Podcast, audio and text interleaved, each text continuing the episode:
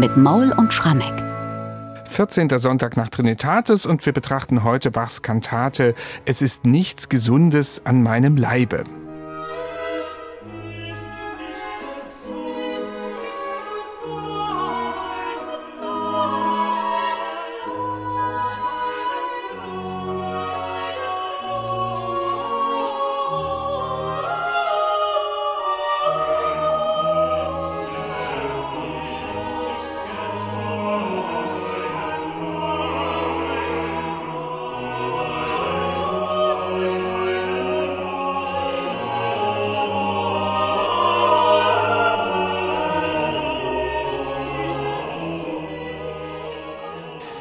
Soweit ein erster Eindruck aus dem Eingangschor dieser Kantate. Ja, wie schon in der letzten Woche stammt auch diese Kantate aus dem ersten Dienstjahr von Johann Sebastian Bach als Leipziger Thomaskantor, also 1723.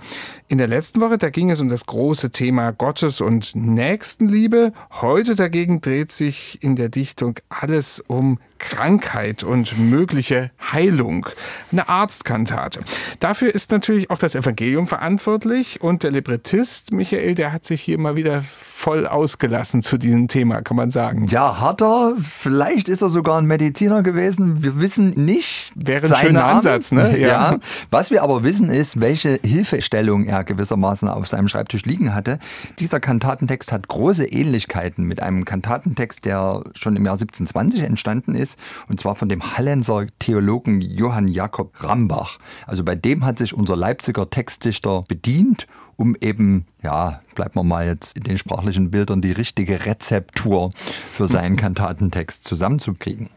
Also es geht um Heilung und es hat mit dem Evangelium zu tun. Genau, das Evangelium zum 14. Sonntag nach Trinitatis bei Lukas 17, die Heilung der zehn Aussätzigen oder was man auch lesen kann, die Geschichte vom dankbaren Samariter. Letzte Woche hatten wir den barmherzigen Samariter. Jetzt, also bei dieser Heilung der zehn Aussätzigen geht es darum, also Jesus stößt draußen in der Wüste auf zehn Aussätzige, zehn Leprakranke, die bitten ihn, dass er sie heilt. Und er sagt zu ihnen, geht zu den Priestern in die Stadt und lasst eure Gesundheit überprüfen. Das machen die und tatsächlich sind sie praktisch auf dem Weg in die Stadt gesundet. Und nun ist es aber so, nur einer kehrt zurück zu Jesus und bedankt sich bei ihm. Und das ist nun der Samariter, also mhm. wieder der Fremde. Mhm. Die einheimischen Gehalten, die machen das nicht. Und was jetzt unser unbekannter Kantatenlibrettist daraus macht, ist eine Art Predigt darüber. Er zieht die Analogie. Wir alle, wir Menschen, wir sind nicht leprakrank, aber wir sind von unseren Sünden krank. Wir sind durchsetzt von unseren Sünden. Wir bedanken uns viel zu selten. Und das wird eben in dieser Kantate durchgezogen. Um eben deutlich zu machen, macht's wie der Samariter und seid dankbar. Der Eingangschor, aus dem wir eben schon ein Stückchen gehört haben, ist wieder so ein ganz besonderer. Wir haben ja in der letzten Woche beide sehr gestaunt über den Eingangschor der Kantate Du sollst Gott deinen Herrn lieben, wo also ein Choral eingebettet wurde ohne Text, nur von den Instrumenten und so ähnlich kunst- und bedeutungsvoll mit einem eingewobenen Choral geht es auch heute weiter, aber es ist trotzdem alles ganz anders als in der letzten Woche. Ganz ähnlich und doch ganz anders und nicht minder faszinierend. Also es geht ja hier darum, den vorangestellten Diktumstext, wo praktisch der Mensch darüber klagt, dass er von oben bis unten infiziert ist von seinen Sünden. Es ist nichts Gesundes an meinem Leibe vor deinem Treuen und ist kein Friede in meinen Gebeinen vor meiner Sünde. Also wirklich niederschmetternd. Und da komponiert Bach auch ein großes Chorlamento, aber wie die Woche vorher spielen die Instrumente nicht irgendwas, sondern sie spielen ein Choral. Man kann viel in der Bach-Literatur nachlesen, dass es der Choral ist, Herzlich tut mich verlangen nach einem seligen End. Ganz bekannter Choral von Christoph Knoll aus dem Jahr 1611 wo es einfach darum geht, dass der sündenbeladene Mensch sich trotzdem ein seliges Ende wünscht. Auf die gleiche Melodie wird allerdings auch der berühmte Choral, Paraphrase auf Psalm 6 gesungen, Ach Herr, mich armen Sünder, straf nicht in deinem Zorn. Ich glaube tatsächlich, das sollten eher die Hörer sich da wahrscheinlich textlich als mhm. Kommentar zum eigentlichen Diktum vorstellen, zumal es hier auch in Strophe 2 heißt, und das passt wieder zu diesen ganzen Arztmetaphern, die diese Kantate dominieren. Heil du mich, lieber Herr, denn ich bin krank und schwach schwach. Und jedenfalls dieser Choral wortlos, also in den Instrumenten ab der ersten Note, zunächst erstmal im Generalbass, aber dann, wo nun motettisch der eigentliche Diktumstext durchgeführt wird, wird der komplette Choral zeilenweise vorgetragen in einer ganz tollen Klangmischung aus Zink, oktaviert oben drüber die Blockflöten und noch die Posaunen. Das Ganze hat einen ganz gravitätischen Charakter.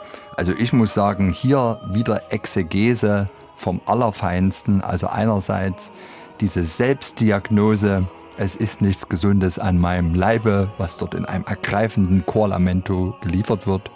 Und zugleich dieser als Lied ohne Worte in den Instrumenten gespielte Choral, der das gewissermaßen kommentiert.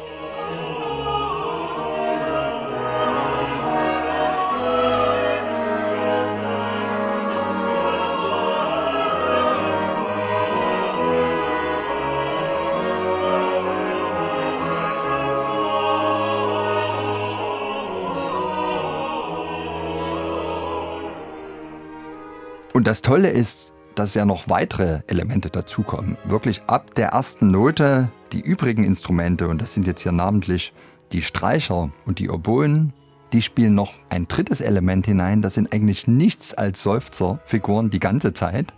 Das ist natürlich die nächste Affektebene. Natürlich ist das Ganze ein Stoßgebet gen Himmel. Der motettische Satz ist auch nichts anderes als letztlich eine Fuge, und zwar die aus zwei Themen besteht. Der Diktumstext, der hat ja den Vorsatz, es ist nichts Gesundes an meinem Leibe vor deinem Treuen. Und der Nachsatz ist, und ist kein Friede in meinen Gebeinen vor meiner Sünde. Und tatsächlich schafft Bach im Verlaufe dieses Satzes erstmal die erste Hälfte des Spruches fugiert durchzuführen, dann die zweite Hälfte, aber zuletzt bringt er das noch übereinander, führt es eng und zusätzlich nochmal den Choral instrumental obendrauf. Also mehr Kunsthaftigkeit mehr polyphone Engführung, das geht eigentlich gar nicht.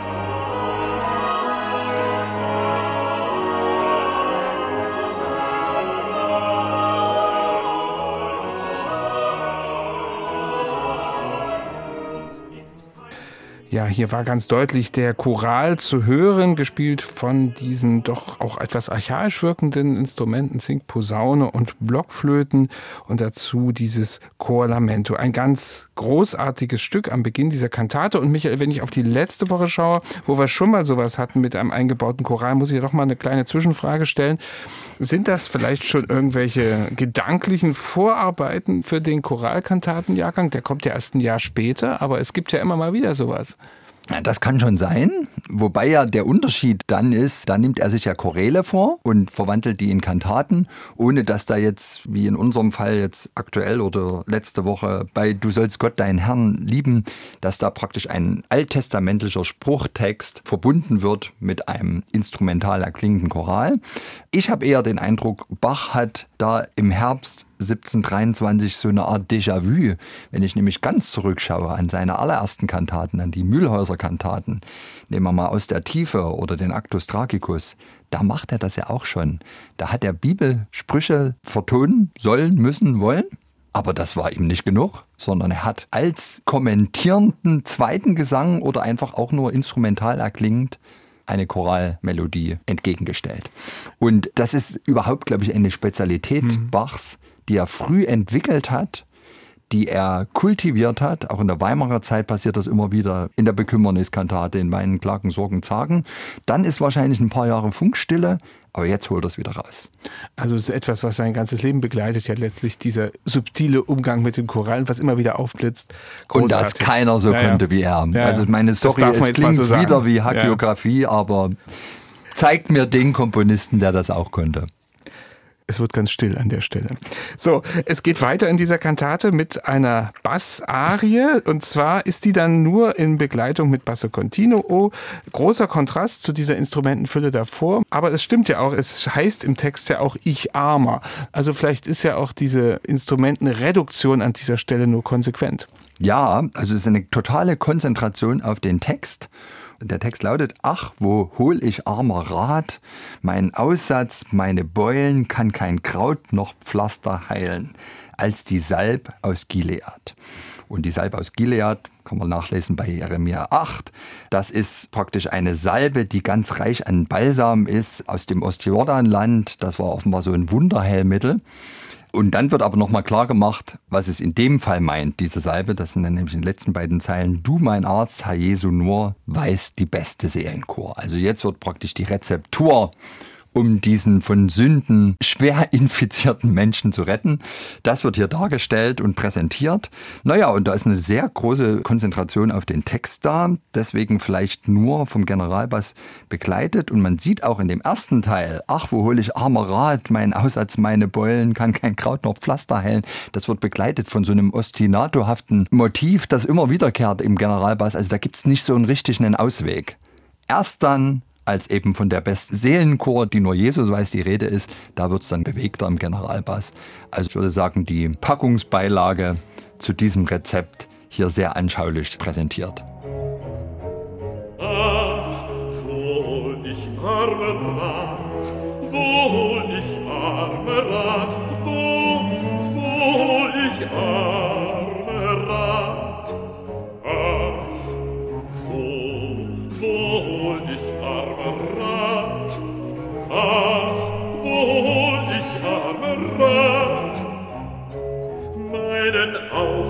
meine Beulen kann kein Kraut und Pflaster heilen, als die Salb aus Gilead.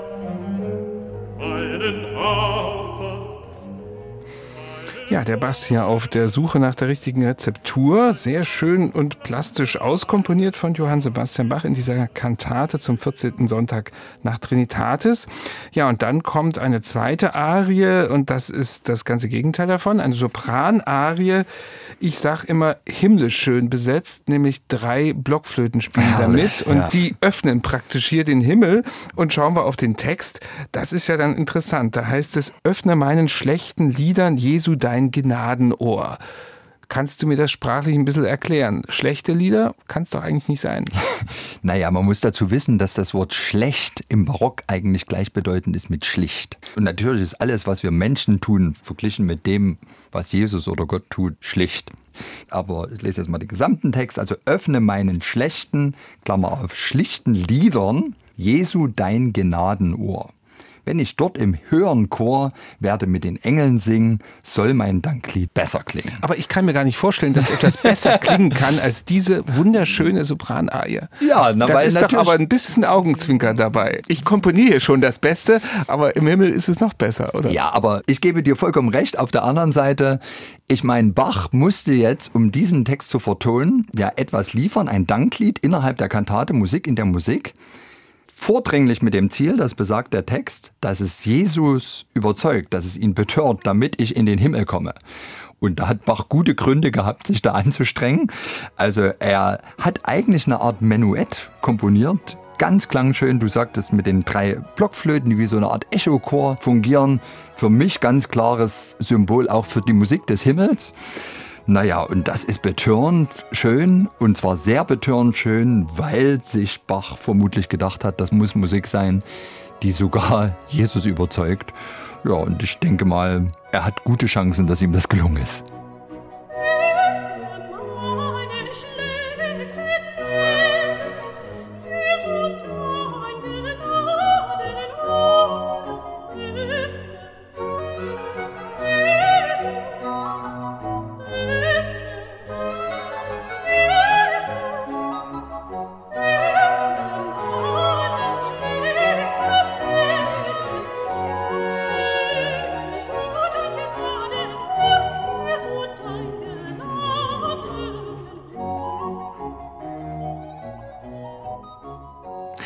Ja, das ist also diese himmlisch schöne Sopranarie mit den drei Blockflöten, in der es um die schlichten oder schlechten, wie man will, Lieder geht, die aber im Himmel dann noch viel besser sein werden.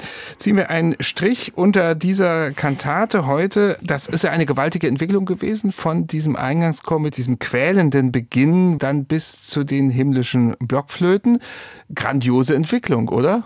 Da war der Arzt richtig da dann irgendwann. Ja, und das ist überhaupt der Punkt. Also ich finde schon, das Ganze spielt ja an, glaube ich, auf das zweite Buch Mose, wo auch gesagt ist, der Herr ist dein Arzt der dich von Krankheit reinhält, wenn du ihm folgst. Ja, diese Metapher wird ja eigentlich aufgegriffen. Und das eben in Verbindung gesetzt mit dieser Geschichte um die zehn Aussätzigen und den einen Dankbaren, der da zurückkehrt und sich bedankt. Also ich finde, Bach hat hier eine wunderbare, ich würde jetzt mal sagen, Oberarztkantate geliefert, die Gott als den Chefarzt und Jesus als den Oberarzt darstellt. Und es geht erstmal los mit dem Aufnahmegespräch, wo gewissermaßen der Sünder sagt, es ist nichts Gesundes an meinem Leib, hilf mir. Dann wird die Rezeptur beschrieben, die Anwendung der Rezeptur wirkt. Am Ende haben wir die Heilung und, wie sich's gehört für den dankbaren Samariter, das Danklied. Und damit würde ich sagen, also didaktisch exzellent aufbereitet und ich hoffe ohne Risiken und Nebenwirkungen. Und ohne Chipkarte.